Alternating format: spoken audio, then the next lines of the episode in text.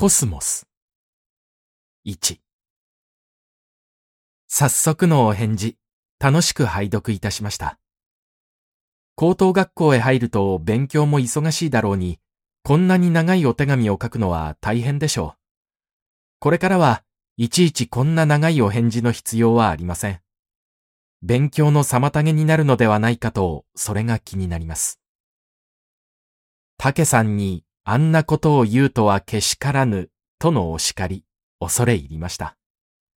けれども、もう僕は君をお見舞いに行けなくなった、というお言葉には賛成いたしかねます。君も随分気が小さい。こだわらずに、竹さんに軽く挨拶できるようでなければ、新しい男とは言えません。色気を捨てることですね。C300 重い横島なし、とかいう言葉があったじゃありませんか。天真爛漫を心がけましょう。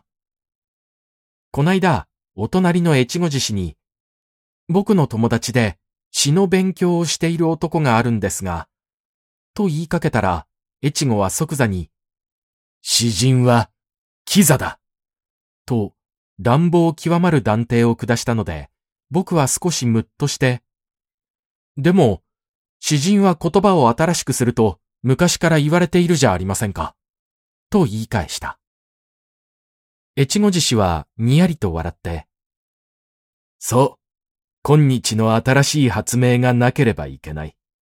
と無造作に答えたが、越後もちょっと侮りがたいことを言うと思った。賢明な君のことだからすでにお気づきのことと思いますが、どうかこれからは詩の修行はもとより、何につけても、君の新しい男としての真の面目を見せてくださるようお願いします。なんて、妙に思い上がった先輩ぶった言い方をしましたが、何？竹さんなんかのことは気にするなというだけのことなんだ。勇気を出して当道場を訪問して、竹さんを一目見るといい。現物を見ると、君の幻想はたちまち雲散無償する。何せもう、ただ立派で、そうして大台なんだからね。それにしても君は、随分竹さんに打ち込んだものだね。僕があれほど麻婆の可愛らしさを強調して書いてやっても、麻婆とやらいう女性などは出来損ないの映画女優のごとく、なんておっしゃって一向に認めてはくれず、ひたすら竹さん竹さんなんだから恐れ入りました。しばらく竹さんについてのご報告は控えようと思う。この上、君に熱を上げられて寝込まれでもしたら大変だ。今日は一つ、カッポレさんの俳句でもご紹介しましょうか。今度の日曜の慰安放送は、塾生たちの文芸作品の発表会ということになって、和歌、俳句、詩に自信のある人は、明日の晩までに事務所に作品を提出せよ、とのことで、カッポレは、僕たちの桜の間の選手としてお得意の俳句を提出することになり、2、3日前から鉛筆を耳に挟み、ベッドの上に正座して首をひねり、真剣に句を案じていたが、今朝やっとまとまったそうで、十句ばかり便箋に書き連ねたのを、同室の僕たちに披露した。まず、肩パンに見せたけれども、肩パンは苦笑して、僕にはわかりません。と言って、すぐにその紙片を返却した。次に、越後獅子に見せてご批評をこうた。越後獅子は背中を丸めて、その紙片を狙うようにつくづくと見つめ、けしからぬ。と言った。下手だとかなんとか言うならまだしも、けしからぬという批評はひどいと思った。2カッポレは青ざめて、ダメでしょうか？とお伺いした。そちらの先生に聞きなさい。と言って越後は、ぐいと僕の方を顎でしゃくった。カッポレは僕のところに便箋を持ってきた。僕は武風流だから俳句の妙味などを点でわからない。やっぱり片パンのようにすぐに返却してお許しを請うべきところでもあったのだが、どうもカッポレが気の毒で、なんとか慰めてやりたく、わかりもしないくせに、とにかくその塔ばかりの句を拝読した。そんなにまずいものではないように僕には思われた。月並みとでも言うのか、ありふれたような句であるが、これでも自分で作るとなると、なかなか骨の折れるものなのではあるまいか。乱れ咲く乙女心の野菊かな。なんてのは少し変だが、それでもけしからぬと怒るほどの下手さではないと思った。けれども、最後の一句に突き当たって、はっとした。越後獅子が憤慨したわけもよくわかった。梅雨の夜は、梅雨の夜ながら、去りながら。誰やらの句だ。これはいけないと思った。けれども、それをあからさまに言って、カッポレに赤恥をかかせるようなこともしたくなかった。どれも皆うまいと思いますけど、この最後の一句は他のと取り替えたらもっと良くなるんじゃないかな。素人考えですけど。そうですかね。カッポレは不服らしく口を尖らせた。その句が一番いいと私は思っているんですがね。そりゃあ、いいはずだ。俳句の門外観の僕でさえ知っているほど有名な句なんだもの。いいことはいいに違いないでしょうけど、僕はちょっと途方に暮れた。わかりますかね？カッポレは図に乗ってきた。今の日本国に対する私の真心も、この国は織り込まれてあると思うんだが、わからねえかな？と、少し僕を軽蔑するような口調で言う。どんな真心なんです？と僕も、もはや笑わずに反問した。わからねえかな。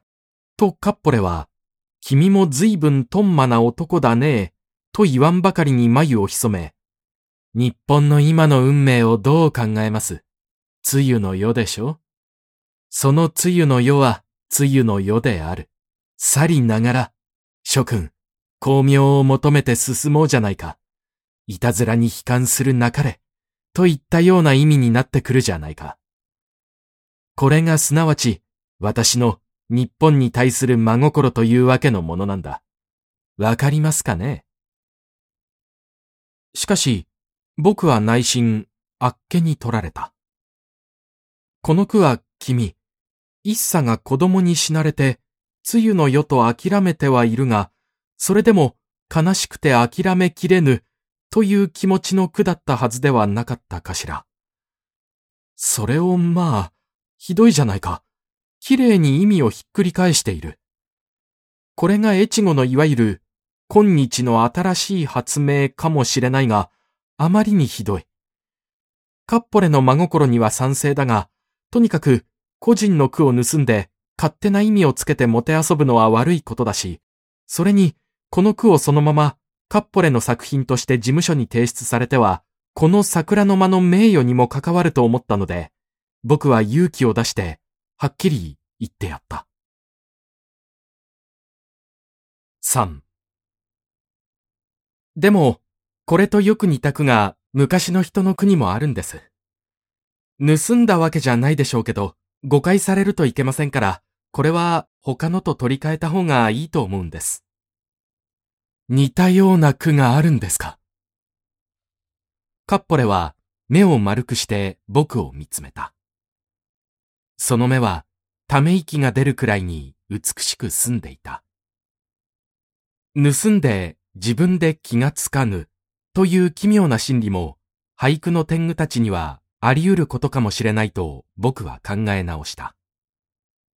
実に無邪気な罪人である。まさに重い横島なしである。そいつはつまらねえことになった。俳句には時々こんなことがあるんで困るのです。何せたった17文字ですからね。二択ができるわけですよ。どうも、カッポレは常習犯らしい。えーと、それではこれを消して、と、耳に挟んであった鉛筆で、あっさり、つゆの世の句の上に棒を引き、代わりに、こんなのはどうでしょう？と、僕のベッドの枕元の小机で、何やら素早くしたためて僕に見せた。コスモスや影踊るなり星むしろ。結構です。僕はほっとして言った。下手でも何でも盗んだ句でさえなければ今は安心の気持ちだった。ついでにコスモスのと直したらどうでしょう？と安心のあまり余計のことまで言ってしまった。コスモスの影踊るなり星むしろですかね。なるほど。情景がはっきりしてきますね。偉いね。と言って、僕の背中をポンと叩いた。隅に置けねえや。僕は赤面した。おだてちゃいけません。落ち着かない気持ちになった。コスモスやの方がいいのかもしれませんよ。僕には俳句のことは全くわからないんです。ただ、コスモスのとした方が僕たちにはわかりやすくていいような気がしたものですから。そんなもの、どっちだっていいじゃないかと内心の声は叫んでもいた。けれどもカッポレはどうやら僕を尊敬したようである。これからも俳句の相談に乗ってくれと、まんざらお世辞だけでもないらしく真顔で頼んで、そうして意気揚々と例のつま先だってお尻を軽く振って歩く、あの、音楽的なちょんちょん歩きをして自分のベッドに引き上げていき、僕はそれを見送り、どうにも叶わない気持ちであった。俳句の相談役など、実際、文句入りのドドイツ以上に困ると思った。どうにも落ち着かず、平行の気持ちで、僕は、とんでもないことになりましたと、思わず越後に向かって愚痴を言った。さすがの新しい男も、カッポレの俳句には参ったのである。越後獅子は黙って重く趣向した。けれども、話はこれだけじゃないんだ。さらに驚くべき事実が現出した。今朝の8時の摩擦の時には、麻婆がカッポレの番に当たっていて、そうしてカッポレが彼女に小声で言っているのを聞いてびっくりした。麻婆のあのコスモスの句な。あれは悪くねえけど、でも気をつけろ。コスモスやってのはまずいぜ。コスモスのだ。驚いた。あれは麻婆の句なのだ。4そういえば、あの国は、ちょっと女の感覚らしいものがあった。とすると、あの、乱れ咲く、乙女心の野菊かな、とかいう変な雲、臭い。やっぱりあれも、麻婆か、誰か助手さんの作った句なのではあるまいか。なんだか、あの塔の俳句がことごとく怪しくなってきた。実に、ひどい人だ。本当に呆れるばかりだ。あの梅雨の世の句にしても、また、このコスモスの句にしても、これは桜の間の名誉に関わる、などと大げさなことは言わずとも、カッポレさんの人格問題として、これは一体どんなことになるのだろうとハラハラしたが、でも、それからまた、カッポレとマーボーとの間に交わされた会話を聞いて安心し、大変いい気持ちになったのだ。コスモスの句ってどんなの？忘れてしまったわ。麻婆はのんびりしている。そうかい？それじゃあ、俺の句だったかな？あっさりしている。かく乱の句じゃない？あなたはいつか、かく乱と俳句の交換だかなんだかこっそりやってたわね。わーいだ。してみると、かく乱の句かな。落ち着いたものである。淡白と言おうか、軽快と言おうか、形容の言葉に窮するくらいだ。かく乱の句にしてはうますぎるよ。キャツ、盗みやがったな。すでにここに至っては、天意無法とでも言うより他はない。今度、俺はあの句を出すんだ。慰安放送？私の句も一緒に出してよ。ほら、いつかあなたに教えてあげたでしょ？乱れ咲く乙女心のという句。果たしてしかりだ。しかし、カッポレは一向に平気で。うん。あれはもう入れてあるんだ。そう。しっかりやってね。僕は微笑した。これこそは僕にとっていわゆる今日の新しい発明であった。この人たちには作者の名なんてどうでもいいんだ。みんなで力を合わせて作ったもののような気がしているのだ。そうして、みんなで一日を楽しみ合うことができたら、それでいいのだ。芸術と民衆との関係は、元来そんなものだったのではなかろうか。ベートーベンに限るのリストは二流だのと、いわゆるその道の通人たちが口角泡を飛ばして議論している間に、民衆たちはその議論を置き去りにして、さっさと命名の好むところの曲目に耳を澄まして楽しんでいるのではあるまいか。あの人たちには作者なんて点でありがたくないんだ。一茶が作っても、カッポレが作っても、麻婆が作っても、その句が面白くなけりゃ無関心なのだ。社交上のエチケットだとか、または趣味の向上だなんてことのために、無理に芸術の勉強を視野しないのだ。自分の心に触れた作品だけを自分流儀で覚えておくのだ。それだけなんだ。僕は芸術と民衆との関係について、ただいま、こと新しく教えられたような気がした。今日の手紙は妙に理屈っぽくなったけれども、でもまあ、こんなカッポレの小さい相話でも、君の詩の修行において何か新しい発明にでも役立ってくれたらと思って、この手紙を破らずにこのまま差し上げることにしました。僕は流れる水だ。ことごとくの騎士を撫でて流れる。僕はみんなを愛している。木坂ね。9月26日。